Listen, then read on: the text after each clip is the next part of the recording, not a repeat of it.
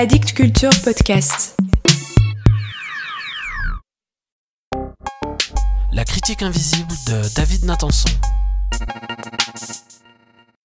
J'avais su par des amis à elle qu'elle avait prévu d'aller au concert ce soir-là.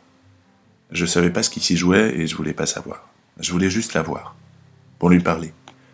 Pour lui dire que c'était bien beau tout ça, mais qu'on pouvait pas continuer comme ça, tu vois bien, ça marche pas, je suis malheureux, c'est quand même pas ça que tu veux. Je m'étais dit c'est pas grave. Une fois que j'y serais, je dirais que c'était un hasard si on s'était retrouvés tous les deux là-bas. Je savais pas comment j'aurais pu deviner qu'elle irait écouter un concert de musique classique. Elle aime pas, elle, la musique classique. C'est vrai, ça, t'aimes pas la musique classique. En tout cas, quand on était ensemble, t'en écoutais jamais. Je lui dirais que j'étais venu là parce que j'avais prévu de faire une critique, tu sais. Je fais des critiques, moi. C'est un peu tout ce que je sais faire. Et puis j'en profiterai pour lui parler, comme ça a l'air de rien. Comme on est là tous les deux, on va discuter, non Qu'est-ce que t'en penses? On va pas s'ignorer, ce serait bizarre. T'as changé depuis la dernière fois. T'as minci Non Tu manges plus? T'es belle en tout cas. Tu ressembles à un de la tour. Je sais pas, c'est peut-être l'éclairage. Tu donnes envie d'être amoureux. Tu dois donner envie à un paquet d'hommes. J'ai pas assez de bras pour me battre avec tous les hommes à qui tu donnes envie d'être amoureux, moi, tu penses. Et puis je sais pas me battre. J'ai jamais su. Mais je vais apprendre ainsi à que ça. Une fois, je m'étais battu quand j'étais petit. C'était au CM1. J'avais dit à Jean-Michel Castejon, puisque c'est comme ça, on va se battre cet après-midi à la sortie de l'école. Et à la sortie de l'école, on était allé dans la cour du HLM juste à côté. Il y avait Guillaume, Nadège, Karim et deux, trois autres qui voulaient voir ce que ça allait donner la bagarre entre Jean-Michel et moi. J'avais essayé de lui faire une prise de judo à Jean-Michel Castejon. Un osotogari, je crois, un truc comme ça. Il était pas tombé. Lui, il m'avait donné un coup de pied, ça m'avait fait mal, mais j'avais pas pleuré. Et puis après, on avait dit stop, ça suffit, on arrête de se battre et on se réconcilie.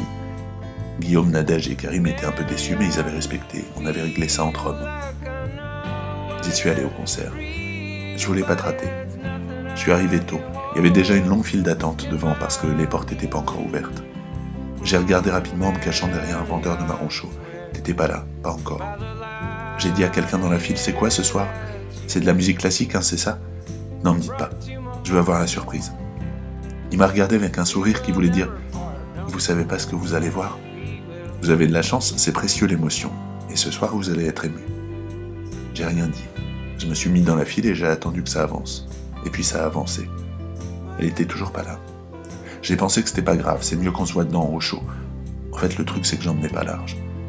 À l'intérieur, c'était pas très grand. La scène était belle avec une lumière rouge qui réchauffait. Il y avait un piano, un violon et un violoncelle. Et puis les musiciens sont arrivés. Ils étaient jeunes et ils souriaient. Ils ont commencé à jouer. Je savais pas ce que c'était et je crois que je voulais pas savoir. C'était beau, nom de Dieu.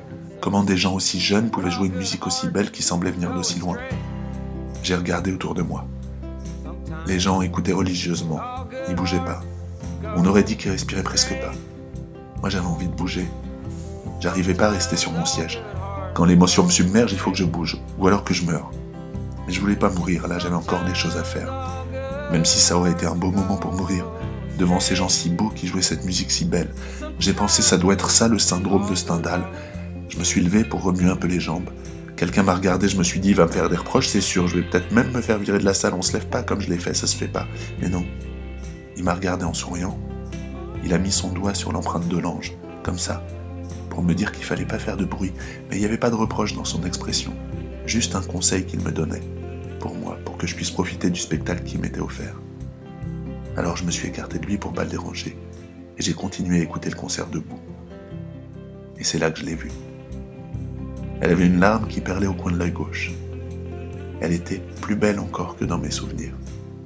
Je l'ai regardée un moment sans rien dire, et je me suis évanoui.